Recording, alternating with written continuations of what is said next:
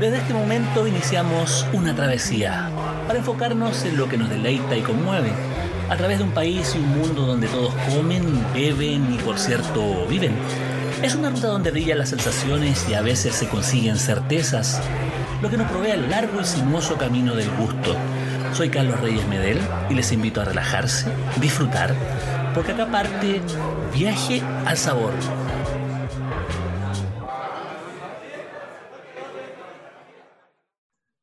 ¿Qué tal? Bienvenidos a un capítulo más de Viaje al Sabor, probablemente el podcast más sabroso de Chile, que, bueno, busca reconocer eh, identidad, busca reconocer sabores y viajar por todo este país eh, gastronómico que no siempre conocemos y tampoco conocemos respecto de sus orígenes como pueblos a lo largo de un país que es muy largo y muy eh, diverso. Y aquí, bueno, esta es una ocasión especial porque estamos junto a Radio Queleo transmitiendo vía YouTube, vía Facebook y también a través de la, del espacio que tiene tanto Viaje al Sabor como queleo.cl. Y de esta alianza también surge la posibilidad de ampliar nuestro espectro de, de auditores y también la posibilidad de expandir los mensajes de personas como las que tenemos como invitada en este momento ¿Por qué elegimos esta fecha de septiembre tan conmemorativa de, la identidad nacional? Precisamente para hablar de identidad, pero no solamente de identidad chilena, sino que también de un pueblo en especial que ha sido recientemente reconocido como tal por parte del Estado chileno, que es el pueblo chango, ese pueblo que parte en la costa de Taltal o quizás un poco más al norte y llega hasta alrededor de Los Vilos, en la región de Coquimbo, y que tiene una cantidad de, rasgos comunes culturales que por fin han sido reconocidos después de una larga lucha por parte de, una serie de agrupaciones repartidas a lo largo de esta extensísima costa que es la de la del norte grande y la del norte chico. Y bueno, y en ese sentido estamos eh, con esta invitada muy especial, me refiero a Aranza Fuensalida, también conocida como Aranza Millaray, porque es su segundo nombre también. Ella es antropóloga, etnógrafa, y desde el año 2004 ha estado vinculada con esta vida de la costa, con esta vida del, del sentir de los pescadores artesanales, por un lado, pero también por parte de, de esta identificación con el pueblo chango, que ha sido uno de sus objetos de estudio. Y por eso estamos conversando con ella, y agradezco su presencia. Bienvenida, Aranza. Y mi primera pregunta es saber cómo la estás pasando en este momento, porque en este momento estás en los vilos y me imagino que las cosas están bastante trastocadas en términos generales, tal como está pasando acá en Santiago con esta pandemia, con esta crisis y con, este, eh, con esta ebullición social que hemos vivido en el último tiempo. ¿Cómo estás? Hola Carlos. Bien, eh, acá eh, procesando todo el tema del reconocimiento eh, del pueblo chango. Ha sido una semana intensa, o sea, ya estamos en la otra semana, pero muchos sentimos que desde que fue el reconocimiento como que no ha parado, ha sido una, súper, súper loco.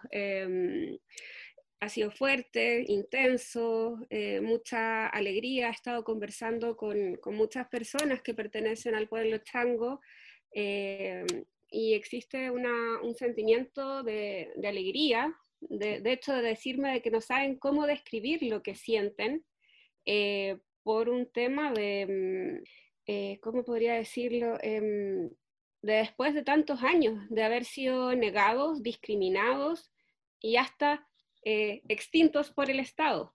Entonces, una negación histórica que recién ahora, al fin, después de una lucha eh, de muchos años, eh, por distintas agrupaciones que lograron conformar eh, y unirse una entidad mayor, que es el Consejo Nacional del Pueblo Chango, haber logrado esto es un, es un, hecho histórico para ellos y para ellas, que han estado trabajando súper duro durante este año y los años anteriores en los que cada uno trabajaba más separadamente. ¿Por qué el pueblo chango, bueno, por un lado eh, hay esta identidad que llega, por supuesto, a este reconocimiento, pero es un camino bastante largo, desde el momento en que se dan cuenta que, oh, somos chango, ¿por qué somos chango?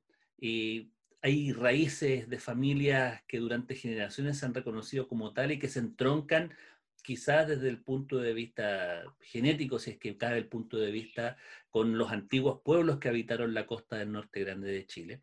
Y finalmente llegaron a esta idea de sentirse como tales, y esa idea se empezó a expandir, expandir, expandir a lo largo de la costa norte de Chile hasta llegar a lo que llegaron. ¿Cómo, cómo empieza esa evolución?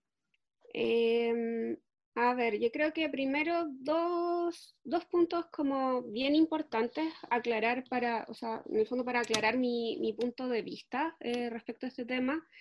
Para mí, lo genético no tiene ningún asidero eh, respecto a, la, al, a, un tema cultural ni identitario. Eh, buscar purismo creo que nos ha llevado solamente a desastres como los que vimos hace unas semanas en la Araucanía eh, y en otras partes que se exacerban estas cosas como si existiera una pureza. Estamos mezclados hace siglos, eh, entonces como pedirle al pueblo chango que tenga como, cierto, como desde un punto de vista genético. Un certificado de eh, pureza. Un certificado de pureza, de verdad que no, no cabe, o sea, si hay gente que quiera estudiarlo, que lo estudie, eh, pero de hecho ha habido estudios genéticos en la caleta de Paposo, tal tal, eh, hace unos 10 años atrás creo que es el último, pero que en el fondo ya están todos, están mezclados, o sea, ya estaban mezclados entre, entre ¿cómo se llama? Lo que, se puede, lo que sí se puede ver es que existe una continuidad entre eh, la cultura chinchorro y los changos esa evolución sí se ha podido eh, registrar en la evolución del ADN, pero después el nivel de mezcla entre aymaras, uros, changos, quechua, después españoles, ingleses que también llegaron sobre todo al norte, alemanes, entonces es una, o sea, es como el, es el estudio que sacó, que siempre sale ahora último, que es como ya paren con esto de la pureza o la impureza, porque si nos hacen un, un, un, estudio genético que ya salió, un 60% de nuestros genes son mapuches. Entonces, o sea, a propósito, de, esa, cultura, a esa continuidad, resulta interesante establecer por lo menos que que esa continuidad genética eh, entre lo que fue la cultura chinchorro, que fue una cultura que habitó hace bastante más de 5.000 años en el extremo norte del actual Chile, hasta la cultura changa, ya genera un interés importante, pero además, y me imagino que también forma parte de eso, debe haber habido una serie de costumbres costumbres que se transmitieron por generación en generación durante miles de años y esas son las que perduran y que generan esta sensación de identidad e identidad cultural. Ahí quería ir con ese tema respecto de, de, cómo, cómo se dieron cuenta y se, y se apropiaron eh, legítimamente, por supuesto, de todos estos usos y costumbres que dan eh, vida al actual pueblo chango como segundo punto, más que una apropiación, no es como que un día se despertaron porque vinieron antropólogos y dijeron, oiga, usted es chango, mm, no, no, no va por ahí. Hay grupos en los cuales sí ha sido eh, como hoy mis prácticas o como, ah, sí, yo hago esto, sé curtir cuero, no sé qué, la, la, la, porque, ah, sí, es que mi abuela eh, cocinaba tal cosa. Eh, y con el mestizaje de tantos años y, la, y el racismo y un montón de cosas, hay un, hay una, un quiebre en el cual dejan de reconocerse como changos. Y para algunos que les digan que eso es chango, ahí es cuando dicen, oh, parece que yo soy chango. Pero hay otros grupos en los cuales siempre ha existido una continuidad. O sea, que ellos mismos y los otros saben que ellos son changos. Por ejemplo, en el caso de Tal Tal, Paposo, eh, que es al sur de Antofagasta, es una caleta pequeñita, un pueblo que son como unas 600 personas, eh, más o menos.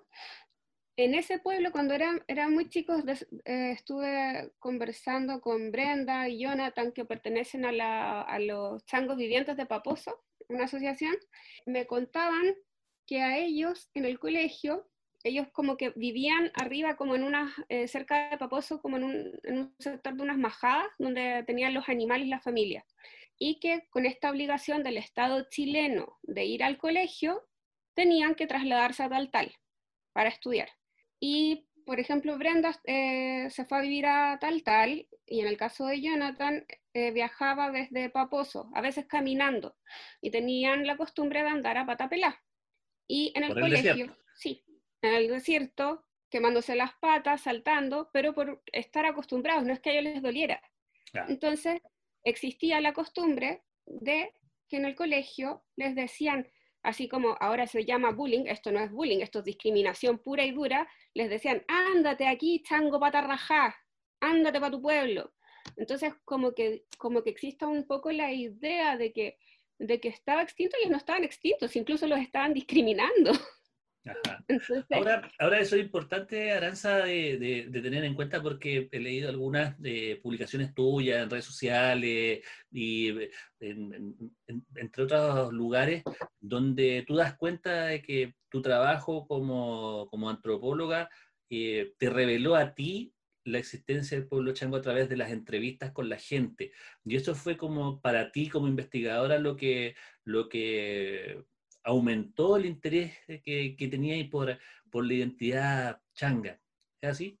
Sí, completamente. O sea, si a mí antes me preguntaban hace unos cinco años, yo era especialista, o sea, como uno como que se va estudiando más un tema, eh, me consideraba como especialista en pesca artesanal, ese era mi tema. Y lo que me pasó a mí, porque yo no trabajaba con los pescadores de más al norte, sino que trabajaba mucho con los de los vilos, a mí me pasó que fue como que con los pescadores que yo trabajaba, ellos se transformaron en changos en el proceso. Y a partir de ese proceso yo me puse a estudiar todo lo que era el pueblo chango porque para mí, porque incluso no solo en el colegio, sino que en la universidad también cuando estudiamos, el pueblo chango estaba extinto, también para los antropólogos. Y de hecho para mí igual es complicado todo esto porque en el fondo después nos andan diciendo que nosotros los antropólogos vamos inventando pueblos extintos, reviviendo, o que andamos inventando indios. Siempre no, es como una burla que se nos hace a, los antropólogos en general. Sí, y a mí se me... Todo esto parte con, con, con un libro que, que, yo escribí, o sea, no, no, partió como libro, sino que partió como un trabajo para la universidad, una historia de vida y hice de un, del pescador más añoso de los vilos, que tiene, no, ya no tiene, porque murió en, en mayo, si no me equivoco, de este año, pero que era el pescador más antiguo, tenido unos 104 años, 107. Eh, y yo le hice una historia de vida y ahí él me, me, me contaba que él no se acordaba pero que su abuelo le contaba que los changos llegaban a varar a la orilla acá de la caleta. Y la caleta no se llamaba caleta Pedro y no se ubicaba donde se ubica hoy. La caleta, que era donde ellos vivían, porque vivían con los abuelos, vivían todos los pescadores ahí, se llamaba Puerto Canoa y se llamaba así porque llegaban a varar las canoas de los changos. Y ahí también él tenía la duda de no saber si es que él era chango o no, Mira, la magia de la televisión nos trae precisamente este libro, El Cabo de la Vida, eh, de Aranza salida editado el año 2016. Esta es una de las pocas, afortunadamente, tengo uno de los pocos ejemplares que se editó en papel.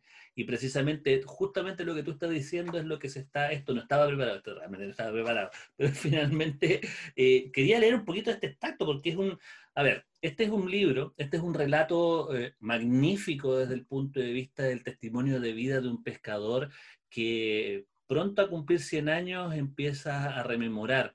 Y, entre paréntesis ahí te das cuenta que cuando la vida del pescador es bien llevada, es una vida sacrificada, pero también de fortaleza y de mucha vitalidad, que, que le hace vivir eh, con plena lucidez durante más de 100 años. O sea, a propósito de Puerto Canoa, Voy a leer un poquito, por supuesto, acá en Viaje al Sabor. La caleta San Pedro existe desde hace antes de que nacieran mis abuelos. Se llamaba Puerto Canoa porque antiguamente varaban canoas aquí en la caleta. Yo no las vi, pero mi abuelo Eduardo, que nació en 1850, me contaba que mi bisabuelo pillaba pescados con arpón en la orilla del mar y que los pescadores que había en esos tiempos eran muy antiguos, porque salían a pescar en canoas de cuero de lobo marino. En esos años no había puerto, no había varadero, ni nada. Era una pila de piedras donde varaban las canoas de los pescadores. Dicen que esos viejos pescadores eran los indígenas del mar, los changos. Ese era el nombre de ellos. Así que tal vez nosotros también seamos changos. O sea, finalmente tienes esta, esta, esta posibilidad dentro de este libro que personalmente me encantaría que fuera un documental, que fuera una película. Creo que te lo comenté en algún momento de que este libro es, una hermosa historia de vida que relata lo que es algo que es un pueblo, una zona que está tan cercana a lo que es Santiago y que a la vez también es una zona de rezago, pese a que tienen una minera al lado que, que a veces les entrega algún tipo de beneficios a cambio de usar sus costas, eh, ya sea para bien o mal, y, y ahí eh, se desarrolla esta historia de pesca y esta historia que también está vinculada con los changos. Y ahí me gustaría también hacer un link porque como este viaje al sabor, hacerte dos preguntas para poder explayarnos. Una de ellas es, ¿cuáles son las características comunes en términos de costumbres entre estos changos que están en tal tal o en paposo, digamos, y los que están en los vilos y a la vez todos los que están a lo largo de toda esta costa del norte grande y del norte chico? Y la segunda pregunta es, ¿qué comen? ¿Y cómo lo hacen? ¿Qué comen y cómo lo hacen? Como no veníamos preparados, bueno, estamos en Viaje al Sabor acá conversando con Aranza Fuensalida, también conocida como Aranza Milleray, y a estas alturas una experta en lo que es el pueblo chango y en el, seguramente en el devenir, porque le quedan muchos años también de trayectoria para poder seguir investigándolo, eh, tanto en los vilos o quizás más al norte, y que estén trabajando para poder eh, eh, tener esta, este mayor reconocimiento y poder también seguir eh, eh, avanzando en eh, identificar sus costumbres y valorizarlas y proyectarlas a todos los niveles posibles. Así que eso era. ¿Cuáles son los objetivos comunes de ellos y qué comían? No soy experta del pueblo chango, soy colaboradora. lo serás, lo serás, yo te digo que sí. No, soy colaboradora, colaboradora del pueblo chango a ver, en términos, me estás preguntando un poco de la cosmovisión común. Así es. Yo creo que ha sido lo más difícil de poder abordar en términos de, la profesión de antropóloga, porque em, el mestizaje es muy grande y también uno tiene velos. Aunque yo sea antropóloga, tengo mis propios velos. Me costó mucho, yo estoy haciendo un libro eh, sobre el proceso de etnogénesis del pueblo chango en Pan de Azúcar, Atacama. bueno, la etnogénesis tiene que ver con este proceso de que se pierde una cultura o se, se declara como extinta y comienza este proceso de decir, oh, no estábamos muertos. Eh, y tampoco andaban de parranda, estaban trabajando harto. y es súper difícil como dilucidarlo porque también, de hecho, tiene que ver con la división del trabajo porque hay muchos conocimientos a los cuales yo apunto al, mar y el problema de eso es que hay mucho trabajo que en el pueblo chango se divide entre hombre mujer. Generalmente, la mayoría, no digo que todos, la mayoría de quienes se dedican a las artes de pesca son los hombres y las mujeres se dedican más a todo lo que es el procesamiento de pescados, mariscos y también había muchos... Eh, lugares donde tenían, estaban los valles al lado, entonces también como que complementaban, o sea, no solamente una cultura de mar, sino que también aprendieron la agricultura, tenían cabras. Cuando llegaron los españoles y fue todo el mestizaje, eh, se volvieron como expertos en criar animales también. Entonces es súper diverso. Pero respecto a la cosmovisión, eh, yo diría que es algo que lo hemos hablado bastante con, con, distintas personas, tiene que ver con, con una mirada distinta eh, la naturaleza. No es algo tan estructurado como el pueblo mapuche, porque además que ha sido súper estudiado y documentado, pero creo que te lo puedo explicar con un relato. Me es difícil aún poder como, como así como dar una descripción así absoluta. pero, por ejemplo, no sé, cuando yo estoy en el mar con el pollo, que es un, chango eh, de pan de azúcar, vamos, lo acompaño a calar, no, a, pescar porque él hace pesca submarina. Entonces empieza y va con el otro, con, con, con, su amigo, de, su compañero de mar, el tío Roy. dice, no, sí, allá en las collajas, no, ¿dónde está la cabra? No, ¿dónde está el caballo? Ahí, no, el que se está rascando la pata. ¿Y, ¿y qué me están hablando? me dicen, pero es que mira, pues si no ve ahí, no ve ahí. Y yo sí, ¿qué cosa? Pero si no ve ahí está la figura, ahí está la nariz, o no sé qué. Y puedo estar horas, mira, para mí son puros cerros. Son puros cerros. Pero hombres y mujeres, si van al mismo lugar, ellos saben de lo que están hablando. Ajá, o sea, primeramente tienen un conocimiento amplio de la geografía del territorio, del territorio local, lo, lo, conocen muy bien ya a simple vista, ya tienen una, una cierta identidad geográfica las formas, eh, les llaman los puntos de mira, sacan uno para acordarse, por ejemplo, si es que tiran eh, las reses en, la noche para volver al mismo día, hoy en día pueden tener ecosonda, pueden tener GPS, todas esas cosas, pero ellos todavía usan los puntos de mira, no es que y de, de repente incluso con la tecnología se pierden y llegan con sus conocimientos antiguos de los puntos de mira, que son unos vértices que cruzan de un punto a otro punto y que con eso se ubican. Eso yo creo que lo ocupan tanto desde tal tal, ¿cómo se llama? Eh, Barranquilla, es que hay changos en muchas partes, eh, Caldera, Pan de Azúcar, Chañaral, ¿cómo se llama esto? Chañaral de Aceituno, eh, Punta Choro, Los Vilos, eso se da en muchas partes y también con el, también existe un respeto diferente al medio, si bien como tampoco es como para santificar, así que todos cuidan el medio ambiente, pero existe una noción distinta de qué recursos se pueden sacar y cuáles no. O sea, si es que ven una, una jaiba toda preñada, no la van a sacar, la devuelven. Yo he estado muchas veces eh, acompañando en, pesca y todas las cosas que no, que son más chicas, las tiran de nuevo al mar o se las dan a los otros animales pero, pero existe como una, una visión distinta también como y también de cuándo trabajar y cuándo no trabajar. Ellos, ellos no, no, funcionan con nuestro calendario gregoriano, se podría decir.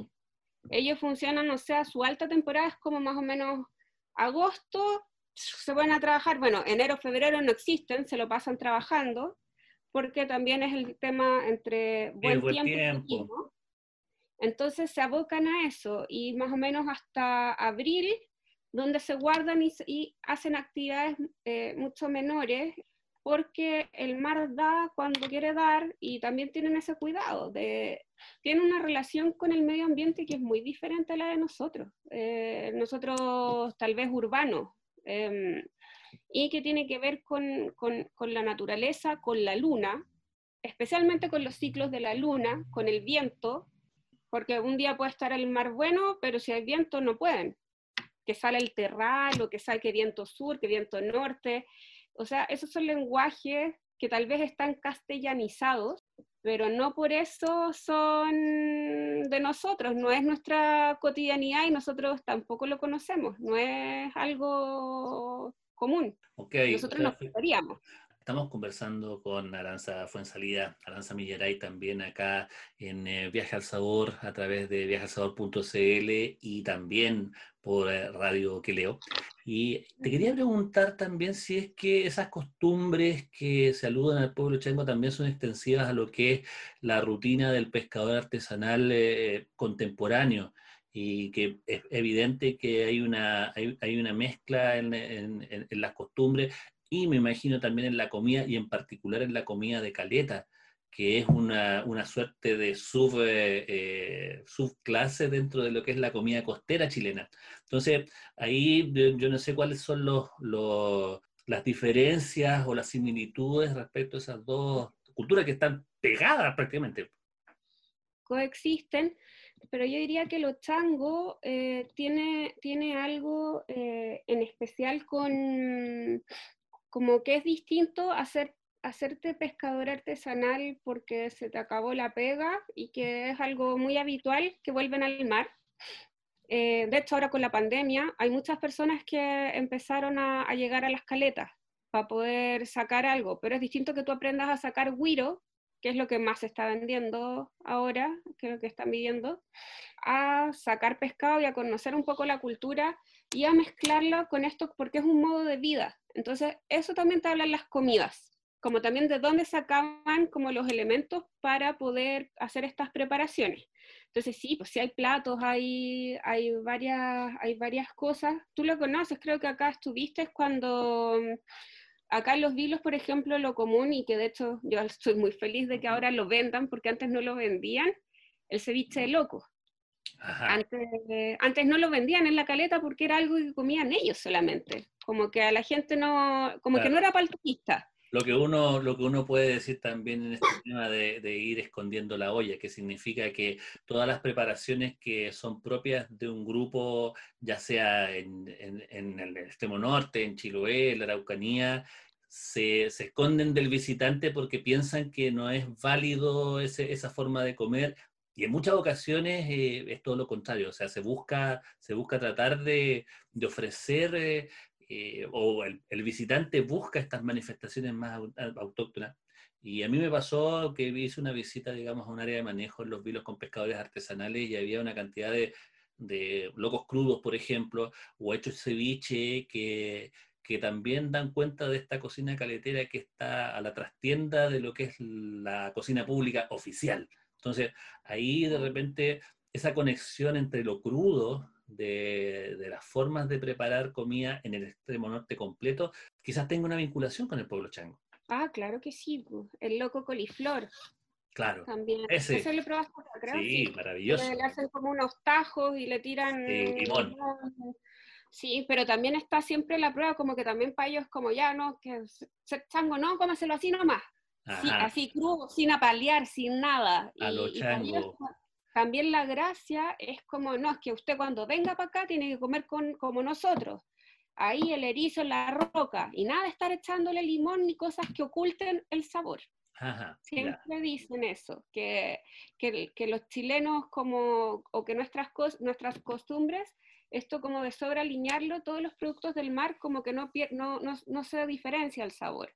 Bueno, hay que tener el sentido de que, el, de que el mar, por lo menos, sobre todo en el norte chico y grande, es como que se alinea solo, no es necesario echarle tantas cosas a un erizo, eh, por mucho que sean de criadero, también los ostiones, o también las lapas, todo tiene un sabor probablemente tal, muy intenso. No, pero el limón, como que matan las cosas con el limón y también, ah, que a mí me encanta, pero siempre me retan, a mí me encantan las machas con queso.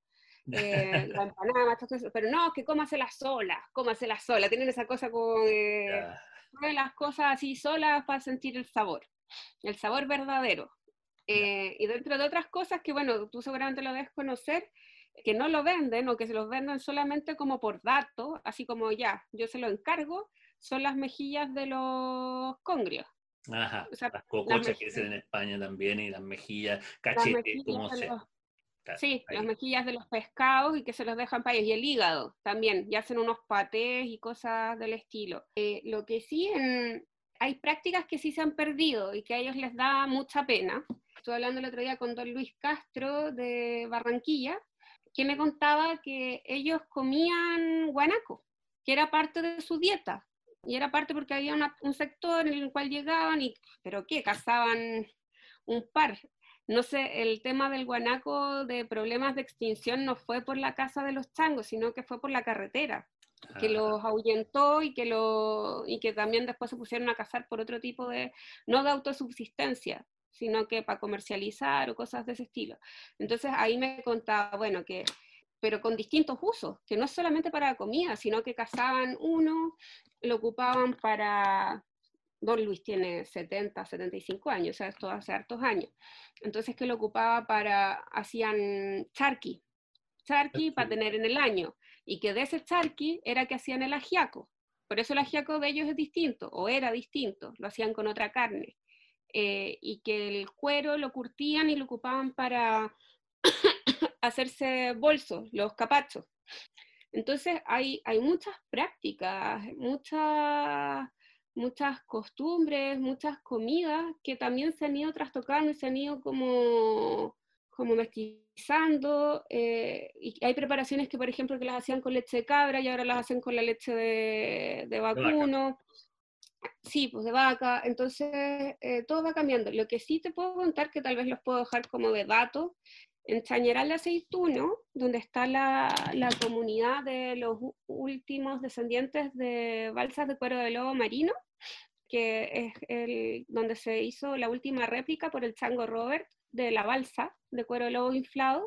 Eh, ahí hay una agrupación bien grande y ahí estuve conversando con Yasna Marín, changa, y que ahí tienen un, hicieron para el menú de Chile esa compilación que trabajan. el menú de Chile, para quienes nos están escuchando, es, una, es un concurso público que hace el Ministerio de las Culturas para ofrecer una suerte de entrada, plato de fondo, postre y bebida asociada a un territorio y asociada a una tradición mm. que se hace de manera regional. Eso es más o menos lo que es el menú de Chile y se publica una vez al año.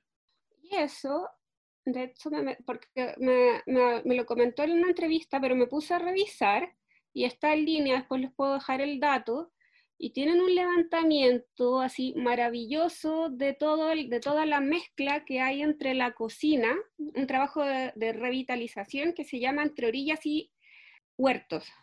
Entonces, eh, y que en el fondo refleja la transhumancia, esta como mm, combinación entre eh, el mundo del mar y la tierra, que no es como que por ser como pueblos de mar, solamente comían pescado y marisco, sino que iban complementando. Entonces, lo que hacían harto era como el trigo majado, que tenían olivos, papas, mezclaban con loco, luche. Entonces, bueno, uno de los platos tradicionales de ellos, el salpicón de loco. Acá, por ejemplo, en los vilos se hace la carbonada de loco. Allá también hacen carbonada de lapa con trigo majado y el que me contó que lo encontré, pero así ya que me tincó y lo quiero puro probar, que se llama macho ruso con arrope de higo. Perfecto.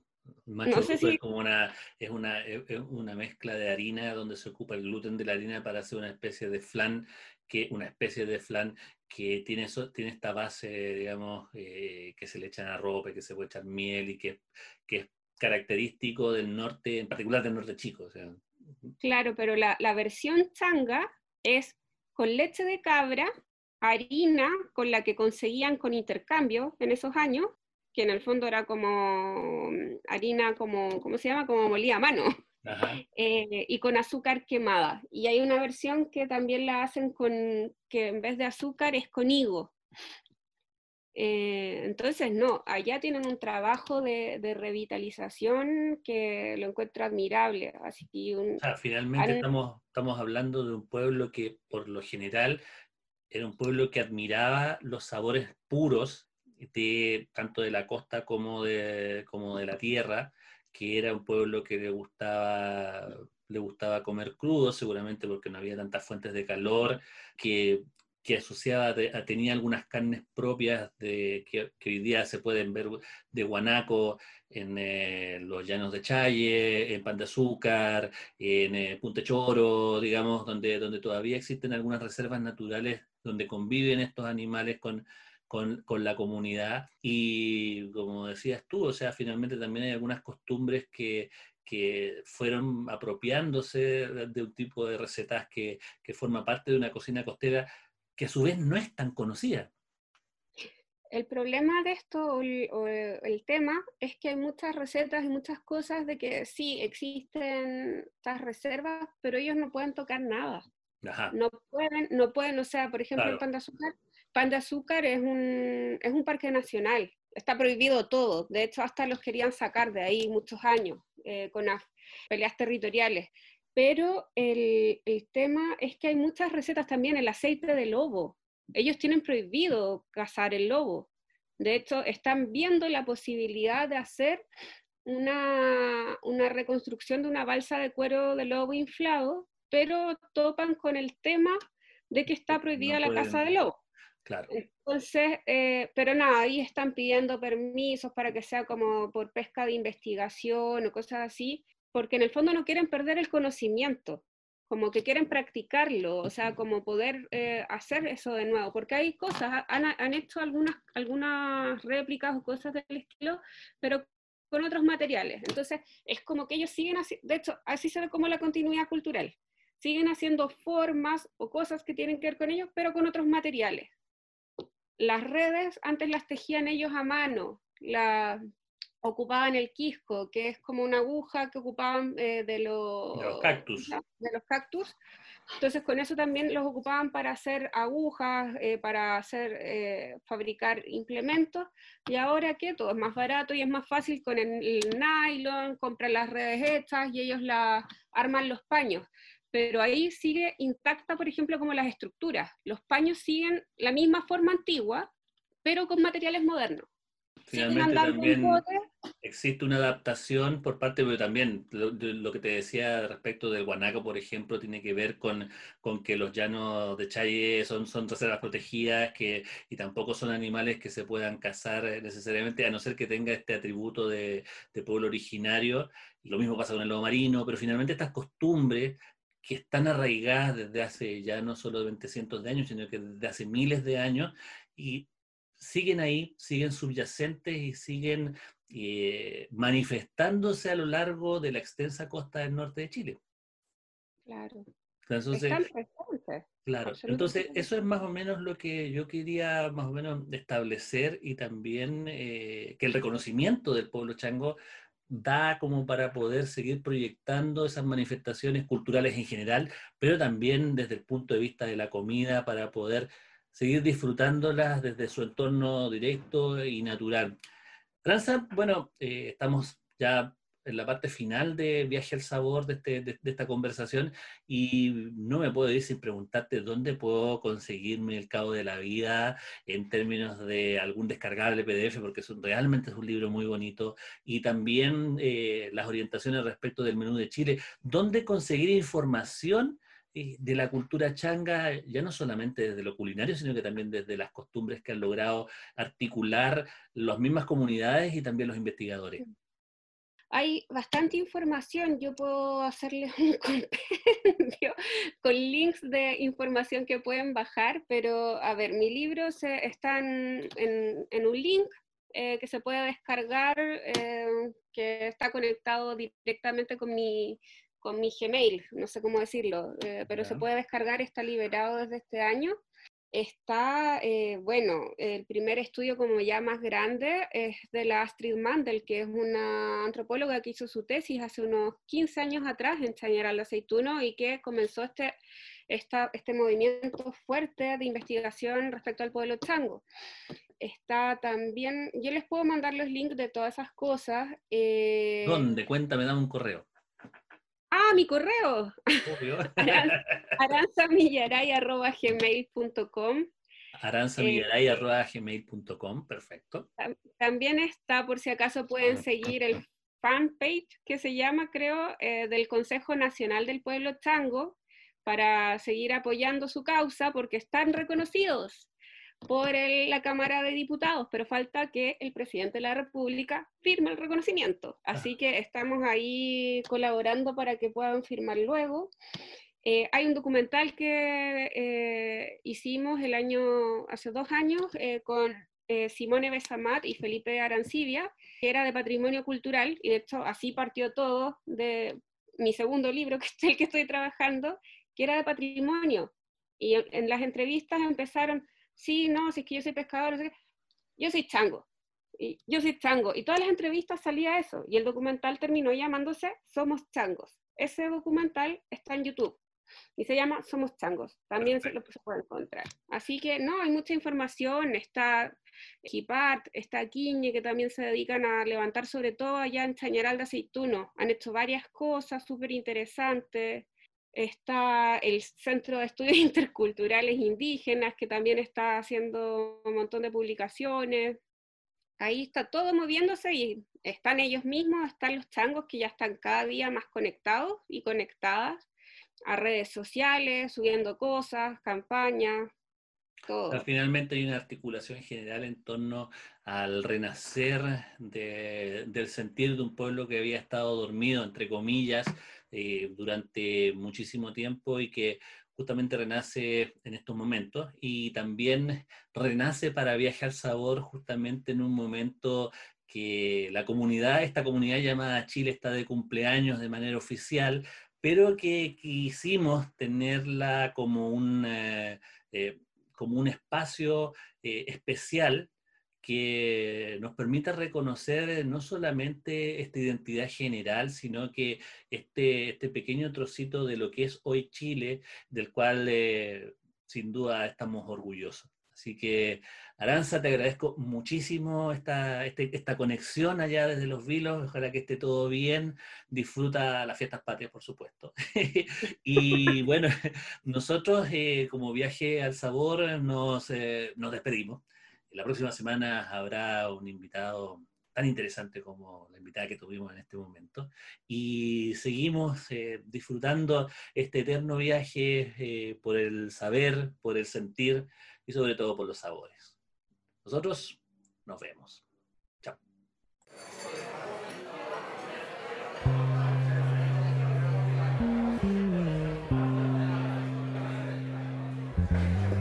Nos vamos, pero solo de momento. En pocos días más volveremos a reiniciar este delicioso viaje al sabor. Seguiremos en la ruta porque comer, beber, aprender y disfrutar son la mejor parte del camino. Nos vemos